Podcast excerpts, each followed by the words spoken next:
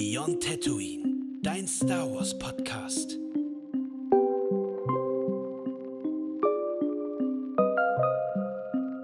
Herzlich willkommen zurück zu einer weiteren Folge von unserem schönen Star Wars Podcast, zu Episode 4. Hallo. Ich bin wieder derjenige, der diesmal mit einem Eisbre äh, Eisbrecher. Ich bin so schrecklich kreativ. Icebreaker. Falls ihr euch wundert, warum wir das machen, wir, wir müssen immer ein bisschen in Star Wars reinkommen erstmal. Ähm Oder vielmehr in den Labermodus. Genau, ja. in den Labermodus. Ne? Labermodus trifft es besser. In Star Wars sind wir immer drin. Ähm, genau. Das, was ich mitbringen wollte. Hast du dir eigentlich mal darüber Gedanken gemacht, sowas wie Star Wars Legion, das Brett oder vielmehr das äh, Wargame, Tabletop Wargame hm. von hm. Disney Plus, äh, Disney äh, zu, äh, zu spielen?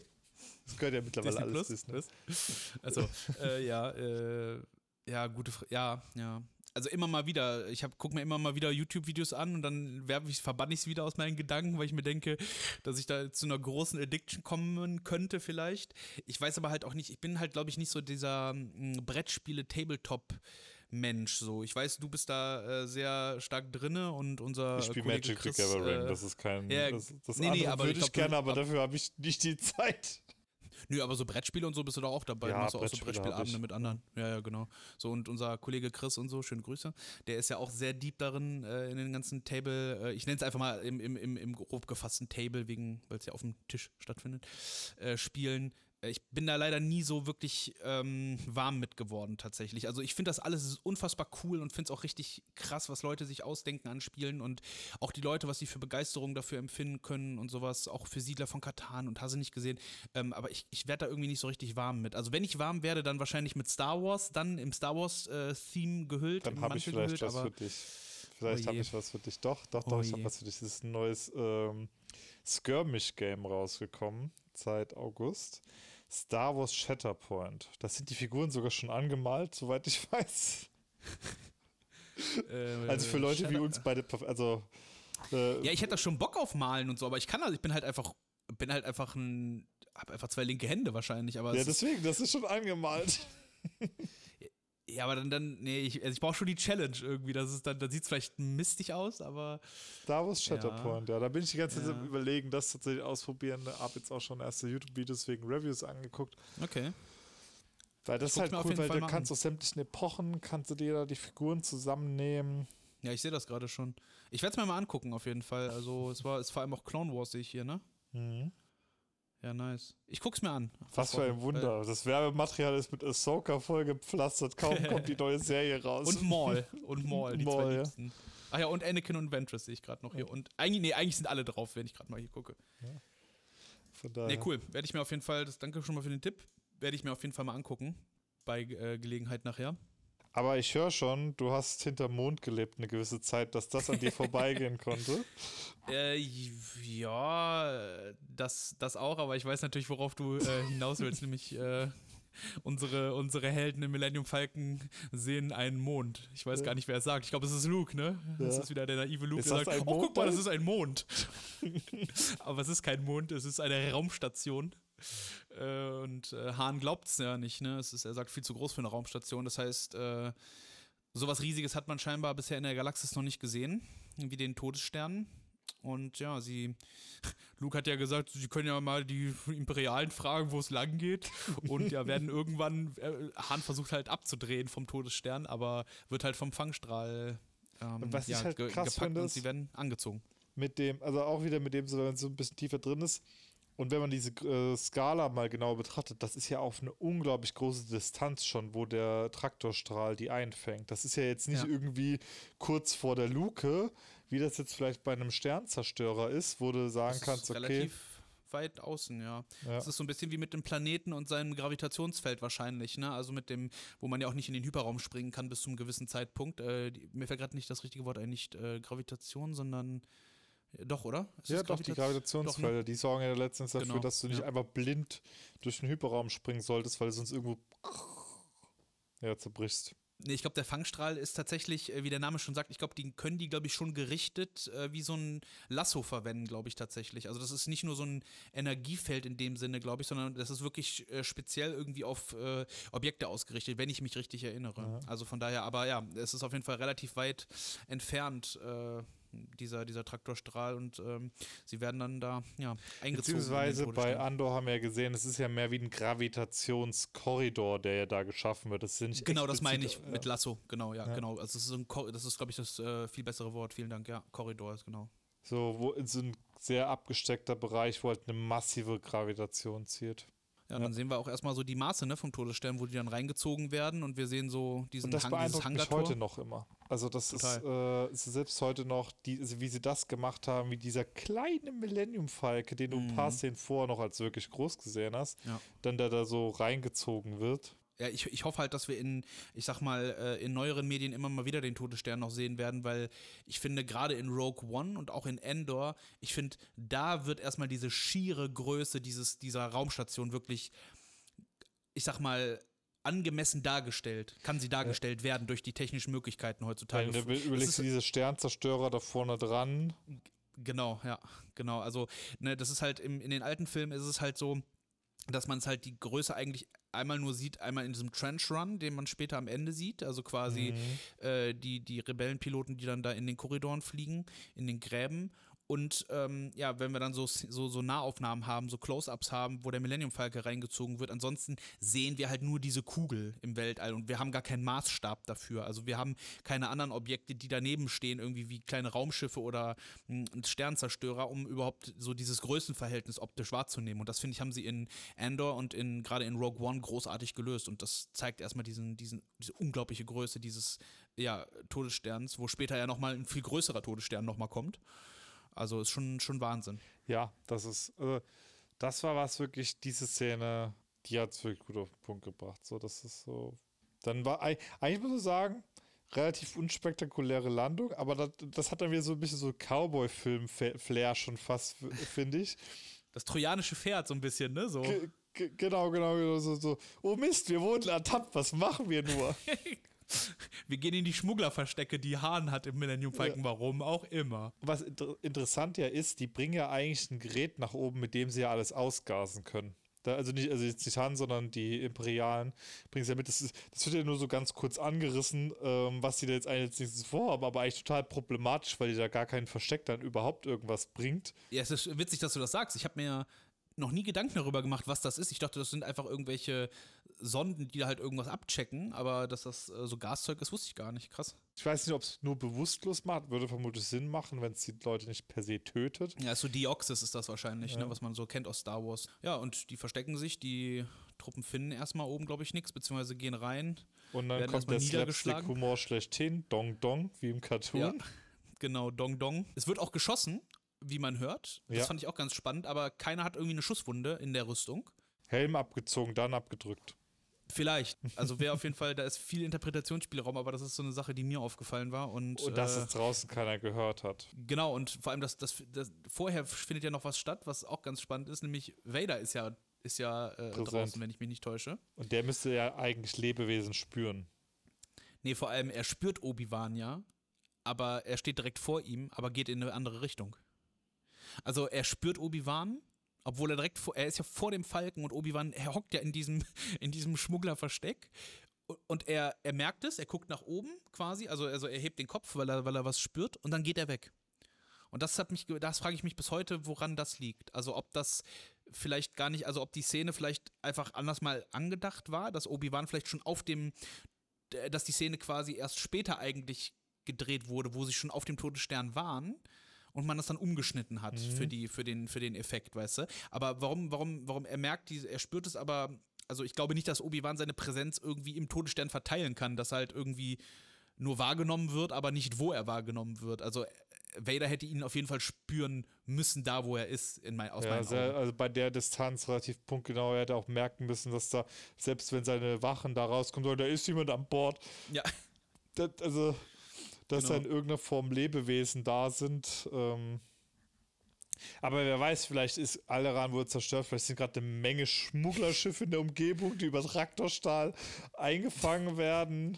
Ja, also ich meine, sie, sie kennen natürlich den, sie wissen natürlich, was das für ein Falken ist halt, ne? Also deswegen, also das ist ja schon so der Plan gewesen auch. Also sie wollten nach Alderan, äh, das weiß das, wusste das Imperium und deswegen sind sie auch natürlich auch nach Alderan geflogen mit dem Todesstern, um den erstmal zu zerstören, natürlich wegen, äh, ja, wegen Leia, um die Informationen rauszukriegen. Aber das äh, jetzt gerade, äh, das ist eine runde Sache, der Plan gerade von Vader und dem Imperium. Aber Ja. ja, es sind gerade keine Leute an Bord. So Und jetzt, wo wir es auch drüber haben, der Weltraum um Alderan ist ja auch sehr bequem leer. Also mir ist bewusst, dass Stimmt, ja. äh, das Imperium natürlich auch ähm, Hyperraumroutenverbote und so weiter relativ schnell aussprechen kann. Mhm. Aber trotzdem, ich meine jetzt gar nicht mal aus Verteidigungsgründen, dass jetzt die Schlacht entbricht. Aber da, also so das ein oder andere Raumschiff hätte ich mir durchaus schon vorstellen können, was da noch irgendwie, also wie so Flüchtlingswellenmäßig Naja, klar. Dass da gerade auf dem Todesstern eh so ein bisschen Remi-Demi jetzt sein könnte, weil sie haufenweise Leute gefangen nehmen oder abschießen. Massenexekutionen hätten ja nochmal mehr das auch gut unterstrichen, dass so diejenigen, die es überlebt haben, die wurden trotzdem eingesammelt und dann. Ich meine, es wäre dann kein Kinderfilm mehr an der Stelle gewesen. Nee, nee, klar. ich ehrlich, Also ich, ich finde es halt eh, wie du schon sagst, es ist halt auch grundsätzlich leer um Alderan. Also wir sehen ja, also Alderan sehen wir ja natürlich nur aus so einer kleinen, ich sag mal, Luke aus dem Todesstern und dann später halt eben sehen wir den Raum um Alderan. Also es scheint ja auch, also keine, keine anderen Planeten um Alderan zu sein. Also nicht mal eine Sonne oder ein Mond oder irgendwas. Also nichts irgendwie. Also wir sehen, wir sehen nur Alderan eigentlich. Ja. Also wir wissen gar nicht im Alderan-System gerade ja, zu dem Zeitpunkt, was, was gibt es denn da eigentlich noch? Ne? Also es, meistens gibt es ja nicht nur einen Planeten, der einfach im Weltall ist, sondern irgendwas muss immer in der Nähe sein. Also, und wenn es halt wie bei uns halt die Entfernung zwischen Mond und so ist, ne? Aber irgendwie nicht so richtig. Ja, Vader, Vader steht ja da und sagt ja auch, dass er, dass er die, so eine Präsenz lange nicht mehr gespürt hat, ne? Von Obi-Wan. Und Ja. äh, wir wissen ja durch die Obi-Wan-Serie, sind etwa zehn Jahre, glaube ich, vergangen jetzt, seitdem sie sich das letzte Mal getroffen haben. Ist, äh, haben viele Leute kritisiert, ne, weil ja gesagt wurde, ja gut, die haben sich ja eigentlich seit Episode 3 nicht mehr gesehen. Ne? Also das heißt, es wären dann so 15, 20 Jahre gewesen. Aber ja, also das heißt, sie haben sich innerhalb dieser Zeitspanne einmal noch getroffen. Beziehungsweise zweimal. Einmal auf äh, diesem Bergbauplaneten in der Obi-Wan-Serie und einmal auf dem ähm, Planeten, wo Obi-Wan äh, ja, Anakin quasi ja, Teil besiegt hat, mal wieder. Mhm. Ähm, ja, also wurde kritisiert, finde ich aber nicht so wild, muss ich ehrlich gestehen. Also war Nö, vollkommen, im, sehr- vollkommen im, im Rahmen, ja. Und dann werden unsere Helden dann, ja, schnappen sich die Sturmtruppenklamotten und äh, ja, gehen quasi in den Todesstern rein, ne? Ja. Die einen, um eine Prinzessin zu retten, der andere, um Geld zu einen verdienen. Strahl, aber den Traktorstrahl abzuschalten. Achso, ja, den- stimmt. Ich frage mich nur, wusste Obi-Wan schon, dass er nicht mehr zurückkommen wird zu dem Zeitpunkt? Mhm. So, das ist was, so, weil, also, du merkst auf jeden Fall bei ihm, also, vielleicht ist das auch zu viel Eigeninterpretation, aber ich habe auch den Eindruck, bei ihm ist so eine Stimmungsänderung auf jeden Fall zu merken, Ich als habe auf den Todesstern geht. Ja, total. Also ich habe äh, dazu am Ende was geschrieben zu dem, äh, zu dem Thema. Äh, wenn, wenn der Fight mit Vader kommt, können wir gerne da nochmal drüber sprechen, dann auf jeden Fall. Also ich, ich glaube auch, dass Obi-Wan das schon spürt, dass, äh, dass, dass, dass sich was verändern wird, also dass er nicht mehr runterkommen wird vom Todesstern. Weil den, den, den, um das schon mal vorwegzunehmen, den Tod, den wählt er selber. Ja. Also den, das Einswerden mit der Macht wählt er selber, das ist nicht durch Vaders Hand. Also er hat es nicht, er hat es in der Hand gehabt selber. Und nicht Vader hat das entschieden, sondern Obi-Wan hat es entschieden. Also von daher würde ich schon sagen, dass er das äh, ja, gewusst hat, auf jeden Fall. Und Obi-Wan trennt sich dann von den beiden. Ne? Die sind oben dann in diesem in dieser Schaltzentrale und Luke äh, lernt dann äh, auch äh, Leute zu manipulieren. Und zwar nicht mit der Macht, sondern einfach so. indem er, indem er äh, ja, Hahn quasi sagt so, hey, wir müssen die retten. Und Hahn sagt so, ja, aber was soll ich ja mein Leben für opfern? Ja, die ist reich. Ach ja, sagt Hahn dann. Stimmt, die ist reich. Ja, Finde ich gut. Dann machen wir das doch. Und äh, Ja, das Ja. ist auch nicht der strahlende Held zu dem Zeitpunkt. Also, wenn du Nö. überleg- fairerweise, ich meine, man muss ihm auch irgendwie ein attraktives Ziel bieten, warum er Klar. da jetzt plötzlich in so einer Superwaffe seine Haut endgültig riskieren soll. es gibt doch den Spruch in, in Star Wars, Habgier ist ein starker Verbündeter. Und das Ja. ist in dem Fall so. Das merkt Luke dann. Also Luke äh, ohne dass er quasi Jedi Mind Tricks äh, benutzt, äh, manipuliert er Han schon äh, dessen gehend, dass er zu seinem Ziel kommt dann. Also das so, ja. so smart ist Luke dann schon in seiner, in seinem jetzigen Stadium auf jeden Fall. Hat er sich von seinem Meister Ben Kenobi erfolgreich abgeguckt, wie e man das genau, macht. Genau, genau, und das, genau, aber das, genau das ist es nämlich, ne? Also das, ja. genau das ist es. Also er macht genau dasselbe wie Obi-Wan, nur halt ohne die Macht, weil er halt noch nicht das Gefühl dafür hat. Ja, aber ja. er manipuliert irgendwo Leute in einer gewissen Art und Weise. So subtil so. Ja, genau. aber es passt auch gut und du siehst auch wieder, die sind nicht befreundet. Han nee. und Chewie sind zu dem Zeitpunkt noch nicht mit Luke befreundet. Es ist erst dieses Ereignis, diese Flucht vom Todesstern, ja, was so eine Verbindung aufbaut. Genau.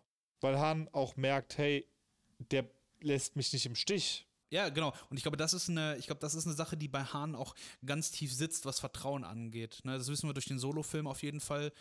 Hahn hat ein großes Problem, Vertrauen äh, Leuten gegenüberzubringen und sich Leuten anzuvertrauen und sich auch mal, ich sag's mal so melancholisch fallen zu lassen, einfach, ne? Dass man weiß, da ist jemand, der, der hält mich irgendwie auch im Notfall. Und ja, Luke ist auf jeden Fall ein, ein, treuer Charakter. Das kann man ihm, kann man ihm nicht äh, vorwerfen, dass er das nicht ist. Ne? Naiv, Und, ja, definitiv, ja. aber untreu ist er nicht. Also, ja. ja. Wie, wie, wie bei Herr der Ringe, wie es schon gesagt hat, ne? Er ist ein Nah, aber ein ehrlicher Nah, ne? So, so nach dem Motto. Ja. Und Luke hat dann die Idee, natürlich Chewie dann ja, zu fesseln. Das findet Chewie äh, nicht, so, nicht so gut. Äh, reagiert da so ein bisschen, ähm, ja, ärgerlich drauf, ne, dass Luke ihm die Fesseln anlegt, was aber auch irgendwie die Geschichte der Wookies so ein bisschen ja, es ist so die Geschichte der Wookies in der Nutshell, ne? Also Wookies sind ja. ihr Leben lang werden immer wieder versklavt, verhandelt, äh, zu Pelzen verarbeitet, muss man ganz klar so sagen, ne? Durch, äh, durch Trandoshaner und so, durch die Jagden und so, äh, durch die, durch diese Jägerkultur, will ich es mal nennen, ne? So ein bisschen wie die äh, Predators in Alien vs. Predator. Ähm, von daher kann man das schon nachvollziehen, dass so Ketten und, und Handschellen und so, das ist nicht so Chewies Ding. Ja, ja, total. Und dass er da auch erstmal so beruhigt werden muss. Ähm, das, aber was auch noch so, das hat ich mir auch noch aufgeschrieben, aber gar nicht mehr auf dem Schirm. Aber so, ja, wir müssen da raus und schießen alles nieder und das war von Luke. Ähm, jetzt im Zellenblock oder was? Oder, oder wo meinst ähm, du? Ja, dass sie da mit äh, hier mit Feuer und Fanfaren losziehen. Ja, so dass sie losziehen schon. Ich glaube, das ist halt einfach eskaliert so ein bisschen. Äh, aber nee, du hast recht. Es ist eigentlich. Er, er sagt ja auch, lass, äh, schießt er die doch einfach über den Haufen, Mister. Stimmt. Ich, ich, ich habe noch nie äh, auf, lebendig, also auf ein lebendigeres Ziel als eine Wumpratte geschossen. Ja. ja, stimmt. Das ist tatsächlich Lukes Idee, ja. Also Hahn ist eher, glaube ich, eher vorsichtig und will es eher nicht so machen, aber er lässt sich von Luke dann breitschlagen. Ne? Ja. Und das ist schon, stimmt schon, also schon recht. Ne? Also Luke ist schon so ein kleiner Anstifter auch dann. Und da ist auch eine schöne Szene mit dabei, weil man ja immer sagt, ja, äh, die, die Stormtrooper können nicht gescheit schießen und so weiter. Selbst ja. Luke sagt in Episode 4, in der Original-Episode, ja. sagt er, ich sehe unter diesen Helmen nichts. Die sind blöd. Ja. Die sind kacke. Also, bevor man jetzt sagt, ja, das ist irgendwie äh, schlecht inszeniert und so weiter, zum einen, ja, mit Plot Armor wurde lange Zeit auch noch anders umgegangen in der, also in der Filmerstellung letzten Endes oder im Filmdreh. Aber auch, dass diese, diese Schwäche schon in Episode 4 angesprochen wird. Das ist mhm. nicht erst später in den Klonkriegen oder nee. vielmehr in Bad Patch, wo es dann plötzlich heißt, oh, jetzt äh, stimmen sie da endlich mal zu, dass man, äh, dass die Stormtrooper nichts können. Ja. Naja, ich, ich finde, es passt halt auch zu dem Bild, was dann später auch gezeichnet wird, äh, zu, den, zu den Sturmtruppen, dass es halt eben keine Elitesoldaten sind. Das ja. sind halt eben keine Klonkrieger, die ihr Leben lang ausgebildet wurden und äh, zu Soldaten rangezogen wurden, sondern es sind mehr oder weniger Leute, die irgendwie äh, Brot und Wasser brauchen und, und sich ja. dem Imperium verpflichtet haben. Und ich finde, das passt. Zwangseingezogen wurden. Zwangseingezogen. Viel aber auch, glaube ich, einfach ja, freiwillig. Das sehen wir ja auch in Bad Batch, wo wir dann. Ja, da als großer Arbeitgeber letzten Endes. So, du hast so viele, die ja dann ähnlich drauf ticken wie Luke. So, hey, ist eine Möglichkeit für mich, äh, weg vom Dorf zu kommen. Und vor allem ja. von der Propaganda her, Recht, Ordnung. Für die ist das ja schon fast mehr wie Polizeistatus, der da geworben wird und weniger hier Unterdrückerarmee. Ja, das ist so dieses typische, diese typische Rattenfänger-Geschichte. Ne? Also du kannst was machen für dein Imperium, sei wichtig. Ne? Also die geben dir eine Aufgabe und ja, sie geben dir am Ende äh, Kost äh, und Logis, wie man so schön sagt. Und das ist ja auch das, was in, Clone, äh, in Bad Batch gesagt wurde von dem einen Soldaten. So, die geben mir einen warmen Platz zum Schlafen und was zu essen. Und das ist es halt am Ende. Ne? Manchmal ja. sind es die simpelsten, aber wichtigsten Beweggründe. Ne? Aber was man auch sagen muss, sie sind aber auch nicht komplett naiv. Also wie du es auch im Zellenblock nee, dann klar. merkst, dass dann sofort Gegenfragen gestellt werden und geprüft werden. Also dass man das ja. nicht einfach so im Raum stehen lässt, so ey.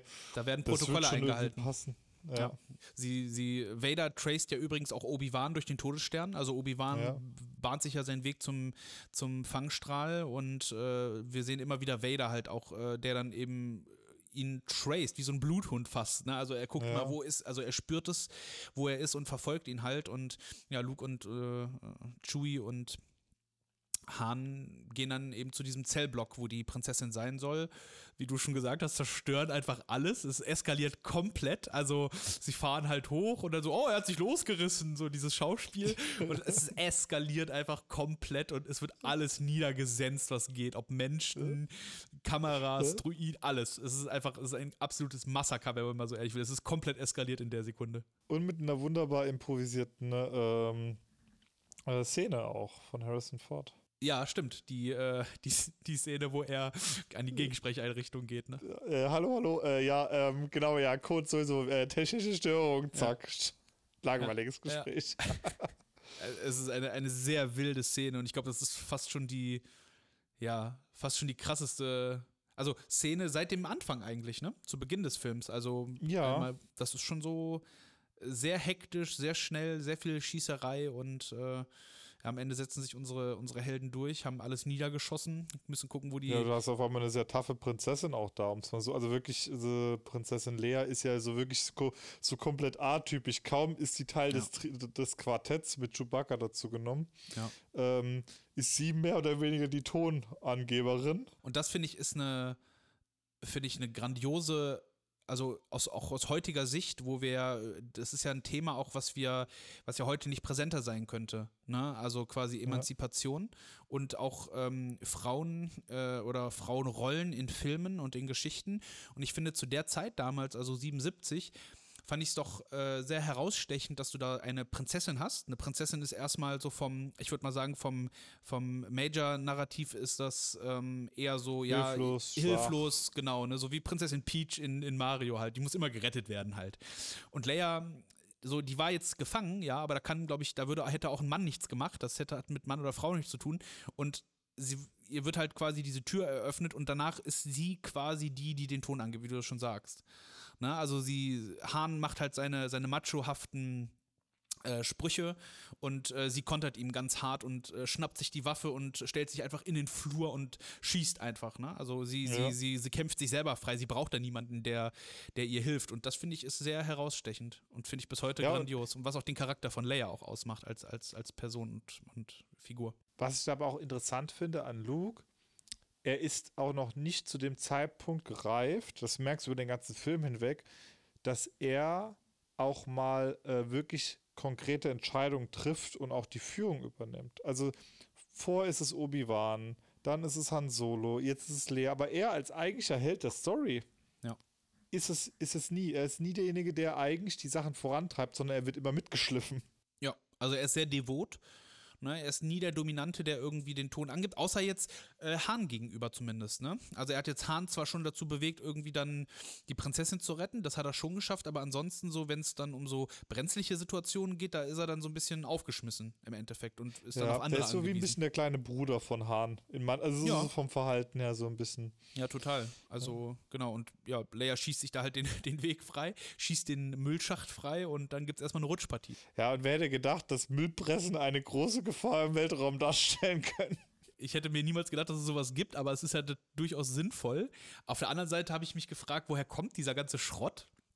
Also gibt es da, gibt's da Werkstätten oder sowas? Wahrscheinlich. Ne, Reparaturen ne, und so vermutlich wird es ja dann doch immer wieder geben. Ja. Ich habe die Teile auch angeguckt, keine Ahnung, wieso, es hat, warum. Also es gibt auf jeden Fall diese, diese Müllpressen und äh, da gibt es noch einen Bewohner in den Müllpressen, ne? Ja. Der auch Da sehr creepy war. entsinne ich mich mal auch was gelesen zu haben, dass das eigentlich wie so Sporen sind. Also, dass die dann halt groß werden, also dass die Eier wie so Sporen verteilt werden von diesen Viechern. Ja, und also das es so an Bord gekommen ist. Genau, also Dianoga heißen die ja und äh, die haben wir ja auch in Bad Batch gesehen tatsächlich auf dem Schiffsfriedhof äh, auf, äh, auf Bracca. Ne, Bracca kennen wir wiederum ja auch aus äh, zuallererst aus Jedi Fallen Order, wo Cal gearbeitet hat. Und da leben, und diese Dianoga leben wohl immer in so Schrottkonstellationen äh, irgendwie. Wie der, genau, wie der jetzt halt, wie gesagt, auf das Schiff gekommen ist, das weiß ich gar nicht, ob es dazu eine Story gibt, aber es lebt auf jeden Fall da und äh, packt sich erstmal Luke, ne? Ja. Aber das war eine intensive Szene auf jeden Oh ja. Fall. Also das haben sie sehr, sehr, also da, da war auch wirklich so, man weiß zwar, die Helden überleben irgendwie, aber es war schon die Frage, wie so. Ja, vor allem das, das Spannende ist ja, dass, also wie du schon sagst, dieses Spannende an der Szene ist ja auch, dass dann einfach auch dann Ruhe ist für einen gewissen Zeitpunkt, weil Luke einfach runtergezogen wird. Ja. Es ist ja auch nicht so tief offensichtlich. Also es ist nicht so tief, aber Eigentlich Luke, nicht, aber genau, Luke wird runtergezogen und es ist erstmal Stille. Keiner weiß, was abgeht. Und das finde ich, haben sie zur damaligen Zeit schon sehr, sehr gut gemacht. Also man weiß gar nicht, was passiert jetzt gerade. Dann kommt Luke wieder hoch, dann wieder runter und dann kommt er wieder ganz hoch. Also wird dann, da wird dann der Dianoga angeschossen und dann, ja, ist äh, Luke wieder frei. Erstmal frisch geduscht in dieser, in dieser Kloake da. Ja, genau. Ich sehe gerade dein Gesicht. keine Ahnung, wie das da stinken muss. Ja, das muss schon übel sein. Und äh, ja, dann versuchen sie da irgendwie rauszukommen und äh, Luke. er holt- hat zudem, zudem natürlich sämtliche Protokolle, die es nur gibt, mittlerweile in sich gespeichert, kein Problem. Ja, genau. Und es wird erstmal gegen die Tür geschossen von Hahn, Ja. die magnetisiert ist, was bedeutet, dass diese Bolzen immer wieder abprallen, bis sie halt irgendwas treffen, wo es halt durchgeht. Also das heißt, er hat erstmal fast alle noch umgenietet da in diesem, äh, in diesem Schacht. Ja, und dann sagt Luke halt, äh, äh, ruft dann halt R2 und C3PO, damit äh, diese ja, Tür da aufgemacht wird von, von R2. Aber die Druiden werden ja dann quasi von Beschäftigt. ja, beschäftigt, beziehungsweise sind beschäftigt. Genau, die Sturmtruppen kommen. Und äh, ja, für Tu- Sturmtruppen scheinen äh, Druiden offensichtlich keinerlei Bedrohung zu sein. Also sie, es fällt ihnen nicht auf, dass sie nicht irgendwie imperial aussehen oder so, sondern Naja, weil, weil da eine ganz andere Sensibilisierung gegenüber Druiden war, was Gefahrenpotenzial angeht. Durch die Klonkriege ja, wären die, fair. wäre das so in ein oder zwei Jahren nach den Klonkriegen passiert, glaube ich, hätten sie die mitgeschliffen, weil es zu viele Druiden auch gab, die als Spione verwendet wurden in den Klonkriegen. Ja, das stimmt, das stimmt. Aber das ist dann schon, genau, ja, doch, du hast recht, weil wir haben die ähm, Separatisten. Die Ja, Separatisten. achso, die meinst du. Genau, ja, mir fällt gerade nicht ein, genau. Ja, genau, da waren Druiden, haben da eine ganz andere Rolle gespielt, das stimmt. Und wir sehen ja dann auch in Rebels, wo dann das Imperium schon herrscht, dass das äh, dann wieder so Einzug hält nach dem Motto, ja, es sind halt nur Druiden. Und äh, Druiden sind aber dann auch, ähm, ja, kleine, kleine Agenten, äh, wie, wie R2 ja auch beweist. Und äh, hier scheint es aber, wie gesagt, für keinen in irgendeiner Form, ja, komisch zu sein, dass da zwei Druiden sind. Ähm, Ja. ja, werden dann erstmal, wie gesagt, beschäftigt. Äh, sie können denen dann halt irgendwie eine Räuberpistole erzählen, den, äh, den Sturmtruppen so nach dem Motto, ja, Ob mein- ihnen überhaupt zugehört, wird ist nochmal so eine andere Frage. genau, aber das wird so wahrgenommen und der so, ja, komm, dann bring deinen Freund halt äh, zur, zur Reparatur. Ne? Es ist einfach, ja, sie sind einfach unsichtbar. Es ist so egal. Es sind einfach Druiden nur. Einfach nur, Ja, einfach nur spielen Maschinen. keine Rolle. Spielen keine Rolle, genau. Und dann sehen wir, wie Obi-Wan den Fangstrahl versucht auszuschalten. Ja, bitte ihm auch gelingt. Wo er auch nochmal die Macht einsetzt, um die, ähm, glaube Genau, ich. wo er fertig, genau, wo er fertig ist, äh, äh, setzt er die Macht ein, um sie ein bisschen abzulenken. Aber was ich ganz spannend fand, war, dass, dass irgendwie keinerlei Sicherheitsvorkehrungen an so einem Fangstrahl groß existieren. Also der ist frei Passt aber zugänglich. wieder zur Arroganz des, des Imperiums. Ich meine, Ja. du hast die Raumstation, die nach außen hin Stimmt, maximal gesichert ist. Ja. Wer soll, Wer soll da, da reinkommen? herumlaufen? Ja, fair enough, ja. Aber genau, das ist halt diese Arroganz und das, was auch Kästchen eben erzählt hat, ne, in der, in der Mhm. Kästchen, weil, weil, weil er da, äh, das hatten wir auch schon mal angesprochen, er wurde ja auch gefragt dann, ja, wie hast du dieses Bauteil klauen können? Ja, das, ich habe mich einfach als einer von ihnen verkleidet und dann denken sie, du bist einer von ihnen. So, das, ist, das ist diese Arroganz und keiner kann dem Imperium was anhaben. Aber ja, stimmt, ja. Das war das, was ich mir jetzt gedacht habe, so, die sind maximal ungesichert nach innen hin. So, gut. Ja. Wir haben heutzutage auch wieder, was Sicherheitsstandards angeht, hat sich auch einiges getan, was Kameraüberwachung und künstliche Intelligenz und so weiter angeht. Ähm, deswegen haben wir auch nochmal einen anderen Blick drauf. Ähm, glaube ich, was so permanente Überwachung von überall angeht. Aber bei einem Todesstern, ja, du musst ja erstmal auf dieses, auf diese Station heraufkommen, ohne dass es bemerkt wird. So, und das ist ja eigentlich, ich meine, die wurden ja bemerkt beim Raufholen. So, der, der, Schwachpunkt ja. war ja nur, die haben nicht damit gerechnet, dass jemand über einen Haupthangar reingezogen ja. wird und dann einfach sich an, einem kompletten, äh, an einer kompletten Aufstellung an Stormtroopern vorbeischleichen kann. Ja, sp spannend zu sehen, immer wieder, dass das Imperium doch dann da, wo es eigentlich wichtig wäre, Sicherheit zu haben, keine hat. Ne? Sie, sie sorgen ja. für Sicherheit in der Galaxis, aber nicht in ihren eigenen Reihen, wenn man so möchte. Ich finde, eine der spannendsten oder die spannendste Szene sogar vom Film ist ja dann, wie Darth Vader schon Obi-Wan erwartet auch. Und vor allem keine großen Worte, Laserschwert schon entzündet. Ich meine, es ist auch die perfekte Ablenkung. Also ich meine, muss man auch Hand aufs Herz, wenn Vader voll und ganz mit diesen Millennium Falken fokussiert wäre, wäre das natürlich auch nochmal ein anderes Problem. Also.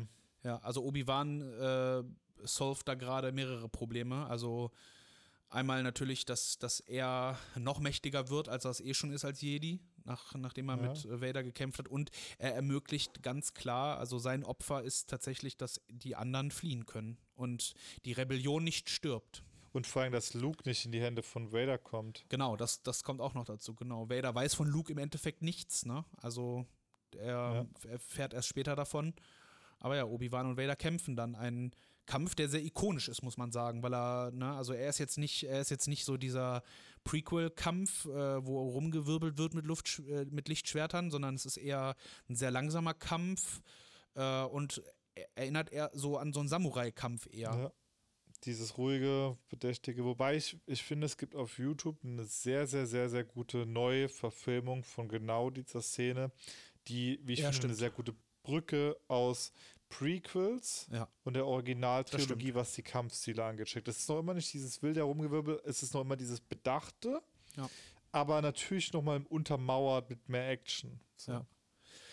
Und dann gibt es ja, diese, gibt's ja diesen schönen Satz, der ja, glaube ich, jahrzehntelang die Leute entweder getriggert hat oder äh, verwundert hat, warum Obi-Wan Vader Darth nennt. Also er nennt ihn nicht ja. Vader, er sagt nicht Lord Vader, er sagt nicht Anakin, er sagt weil Obi, äh, weil Vader sagt ja so, jetzt bin ich der, äh, früher war ich der Schüler, ne, nach dem Motto, als ich von dir gegangen bin, heute bin ich der Meister und Obi-Wan antwortet nur, du aber nur ein Meister des bösen Darth. Und da hat man sich gefragt, Darth ist ja kein Name, Darth ist ja eigentlich nur ein Titel für, für, für, für die, für, ne, also der, der dunkle ja. Lord quasi. Und ich glaube, die Obi-Wan-Serie hat das gefixt so ein bisschen, ne? Der spricht ihn halt nochmal direkt da so an. Also das ist, ist, er hat auch, er nimmt ihm ja auch damit ein Stück weit auch die Identität, indem er ihn nur mit Darth anspricht, mit, äh, nur mit dem, er, er lässt ihm seinen Namen nicht mehr. Ja, weil, weil Anakin quasi tot ist zu dem Zeitpunkt. Ne? Ja. Also in der Obi-Wan-Serie hören wir Vader, der dann sagt, ähm, beziehungsweise Anakin, der dann aus der kaputten Maske spricht und sagt, du hast äh, Anakin nicht getötet, ich war's. Und ja. Obi-Wan verabschiedet sich von Anakin mit Darth eben. Also er, er sieht nur noch die Dunkelheit in ihm. Ne? Also ja. Darth ist ja die, äh, das Wort soll ja die Dunkelheit äh, symbolisieren und er spricht ihn nicht mit Anakin an, nicht mit Vader, sondern mit der Dunkelheit einfach. Und ich finde, das hat das ganz gut gefixt, das Problem. Es war einfach, glaube ich, damals ein, ja, nicht klar zu dem Zeitpunkt, dass Darth einfach kein Vorname ist, sondern einfach ein Titel ist. Ja, gut, die, die Sith waren ja so Njada etabliert die Jedi mit ihren. Es gab ja auch den Ausdruck Padawan in der Form ja auch nicht. Oder? Genau. Täusche ich mich gerade jetzt? Also ich habe, ich, äh, vielleicht gab es ihn, aber er wurde in den Filmen nie äh, äh, genannt. Ich bin jetzt gerade auch am überlegen, nee, aber ähm, mein, weil sonst hätte man ja auch wie früher, sonst hätte ja auch bestimmt Obi-Wan oder so auch klar gemacht, dass Luke im Rang eines Padawans bei ihm in irgendeiner Form ist, aber das wurde ja auch nicht thematisiert. Nee, nee, genau. Ja, war jetzt auch nicht so, als ob jetzt City jetzt plötzlich so eine PowerPoint-Präsentation rausgeholt hat, um einmal über die Hierarchie So ein Organigramm, ne? Organigramm. Hier oben bin ich und ihr seid hier unten. Und dann kommt so erstmal nichts dazwischen. Du weißt so, Obi-Wan spricht die mit Darth an und plötzlich ja. pausiert die Szene und dann kommt so ein City ja. so fürs Verständnis. So ein Super 8-Projektor, der dann aufhört zu laufen, so. Ja.